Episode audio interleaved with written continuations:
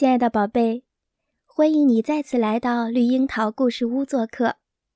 今天我们要讲的故事是《大熊有一个小麻烦》，作者奥地利 Has Yanish，翻译依然，由湖南少年儿童出版社出版。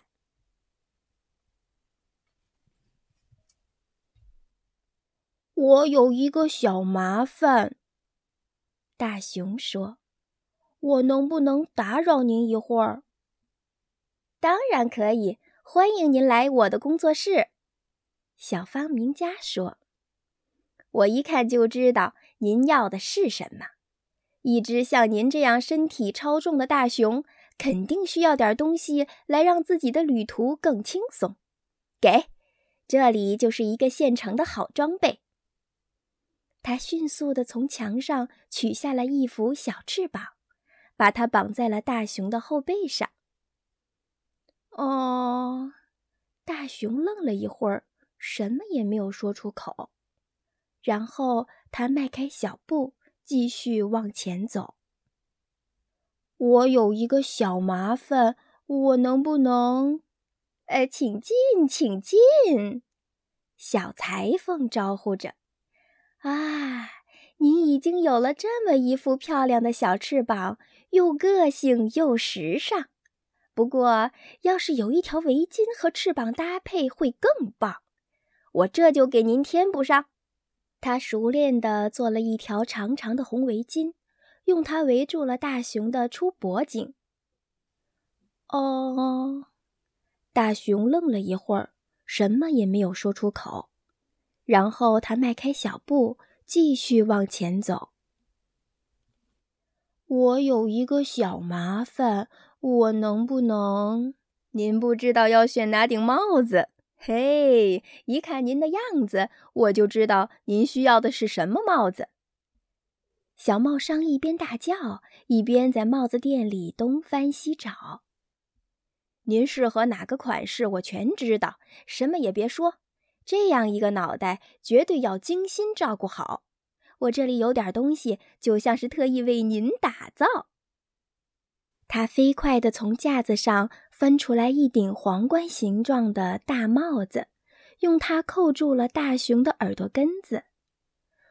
哦，大熊愣了一会儿，什么也没说出口。然后他迈开小步，继续往前走。我有一个小麻烦，我能不能？我的朋友啊，这个还用再问？不管谁看到您，都知道您肯定得了什么病。小医生喊道：“赶紧吞下这些彩色的药丸，连吃三天，您就会有一张红扑扑的漂亮脸蛋，谁见了都会发出赞叹。”他往大熊的嘴里塞了三颗彩色药丸儿。又往大熊的怀里塞了一大盒药片儿。哦，大熊愣了一会儿，什么也没说出口。然后他迈开小步，继续往前走。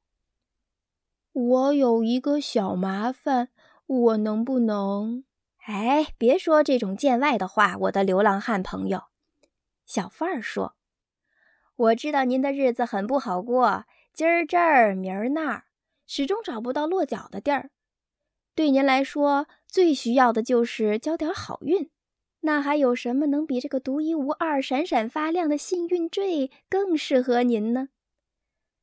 他拿出一条吊着沉甸甸的坠子的项链，放在大熊的大巴掌里。哦，大熊愣了一会儿，什么也没说出口。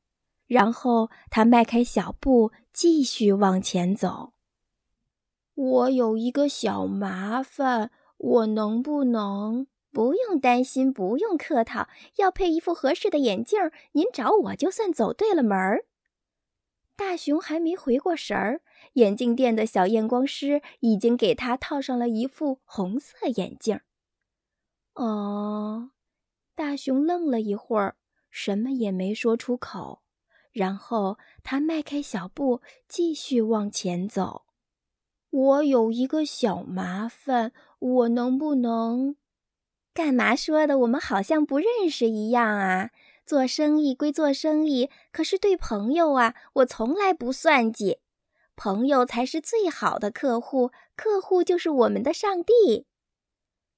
杂货店门口的小老板娘说着，就从店里拿出了一个金黄色的罐子，天然蜂蜜，最新鲜的浓香型天然蜂蜜，来自世界上最棒的天然农场，新口味，新感觉，您可一定要尝尝。他把罐子交到了大熊手上，就消失在杂货店门后。哦。大熊愣了一会儿，什么也没说出口。然后他迈开小步，继续往前走。我有一个小麻烦，我能不能？要是我一眼看不出您的心里在怎么想，我就不能再做这一行。鞋店的小店员举着一叠高塔似的鞋盒，从里面抽出一双皮靴来。我一打量就知道，您需要的正是这个。最好的熊皮长筒靴，您正好赶上我们有一套现货。真正的熊就该有一双这样的皮靴。啊！大熊愣了一会儿，什么也没说出口。然后他迈开小步，继续往前走。大熊走到一座小山上，停下了步子。他看看草地，看看原野。还有山脚下的城市，就这样看了几个小时，他觉得有点累了。大熊卸下了他的小翅膀，摘掉了脑袋上的帽子和鼻梁上的眼镜，解开了脖子上的围巾和幸运项链，脱下了脚上的熊皮长筒靴。他还把手里装着蜂蜜的罐子和装着彩色药丸的盒子也放到了一边儿。然后他轻轻发出一声长叹：“唉，你怎么啦？”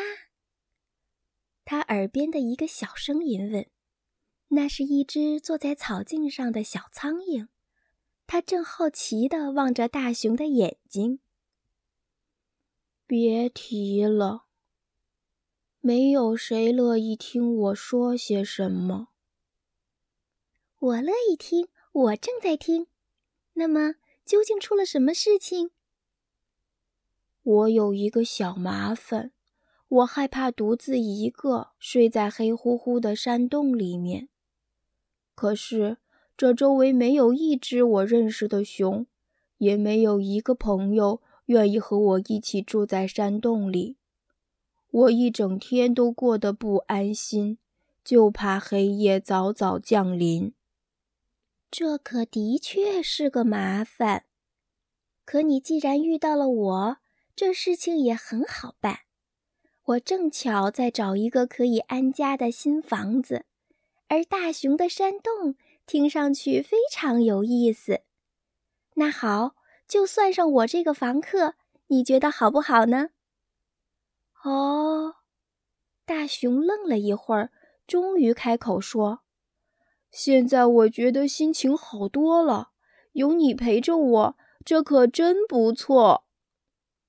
小苍蝇坐在大熊的左肩膀上，哼起轻快的歌曲，然后他们就一起有说有笑，往回家的方向走去。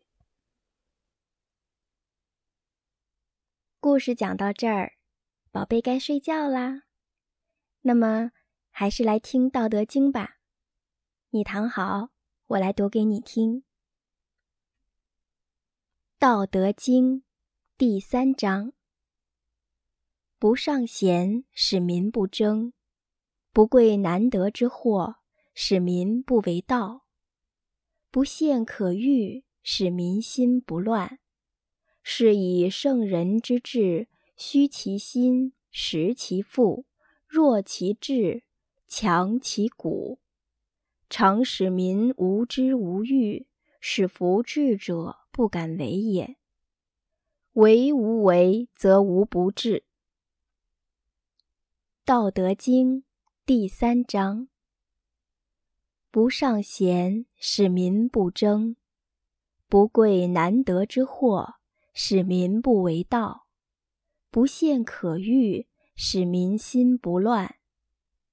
是以圣人之治，虚其心，实其腹，弱其志，强其骨，常使民无知无欲，使弗智者不敢为也。为无为，则无不治。道德经第三章：不尚贤，使民不争；不贵难得之货，使民不为盗；不陷可欲，使民心不乱。是以圣人之治，虚其心，实其腹，弱其志。强其骨，常使民无知无欲，使弗智者不敢为也。为无为，则无不治。道德经第三章：不尚贤，使民不争；不贵难得之货，使民不为盗；不陷可欲，使民心不乱。是以圣人之治，虚其心，实其腹，弱其志，强其骨，常使民无知无欲，使弗智者不敢为也。为无为，则无不治。道德经第三章：不尚贤，使民不争。不贵难得之货，使民不为盗；不陷可欲，使民心不乱。是以圣人之治，虚其心，实其腹，弱其志，强其骨，常使民无知无欲，使弗智者不敢为也。为无为，则无不治。道德经。第三章：不尚贤，使民不争；不贵难得之货，使民不为盗；不陷可欲，使民心不乱。是以圣人之治，虚其心，实其腹，弱其志，强其骨，常使民无知无欲，使弗智者不敢为也。为无为，则无不治。道德经第三章：不尚贤，使民不争；不贵难得之货，使民不为盗；不陷可欲，使民心不乱。是以圣人之治，虚其心，实其腹，弱其志，强其骨。常使民无知无欲，使弗智者不敢为也。为无为，则无不治。道德经第三章：不尚贤，使民不争；不贵难得之货，使民不为盗；不陷可欲，使民心不乱。是以圣人之治，虚其心，实其腹，弱其志，强其骨，常使民无知无欲，使弗智者不敢为也。为无为，则无不治。